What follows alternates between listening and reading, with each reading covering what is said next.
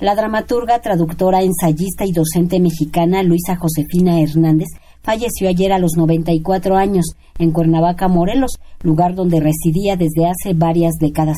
Más de 60 obras de teatro y alrededor de 27 novelas publicadas y 10 traducciones forman parte de su legado que la convirtió en la dramaturga mexicana más destacada.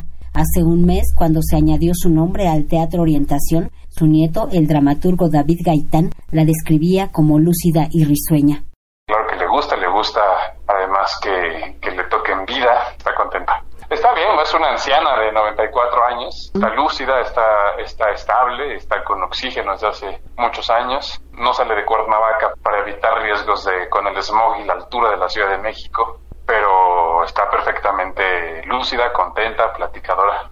Al conocerse el deceso de quien fuera maestra en letras con especialización en arte dramático, la secretaria de Cultura Federal, Alejandra Frausto, lamentó el fallecimiento de quien definió como entrañable pionera de la dramaturgia mexicana. También lamentaron su muerte el IMBAL, la UNAM, la Secretaria de Cultura Local y la comunidad cultural del país. Ayer se extinguió la vida de la más grande dramaturga mexicana es una figura tan poderosa, tan significativa para tanta gente, tan determinante, que a mí me ha interesado muy puntualmente, digamos, navegar por un carril independiente artísticamente.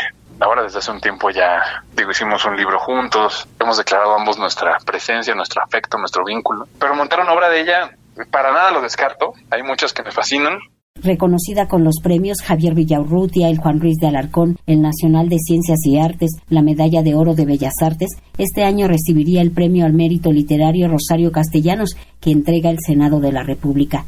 Egresada de la Facultad de Filosofía y Letras de la UNAM, fue profesora de arte dramático en el IMBAL y en la UNAM. Fue discípula de Rodolfo Usigli.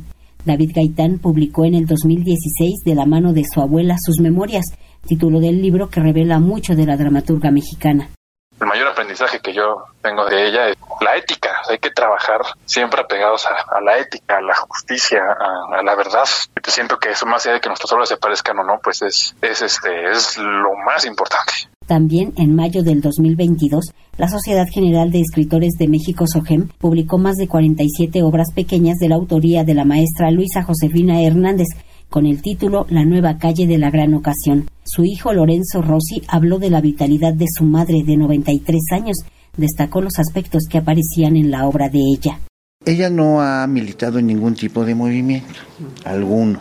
Sin embargo, la clave, una de las claves para poder entender su obra también es, el, es la libertad de acción de las mujeres. En México, fíjense ustedes, y eso lo aprendí de ella, ¿eh?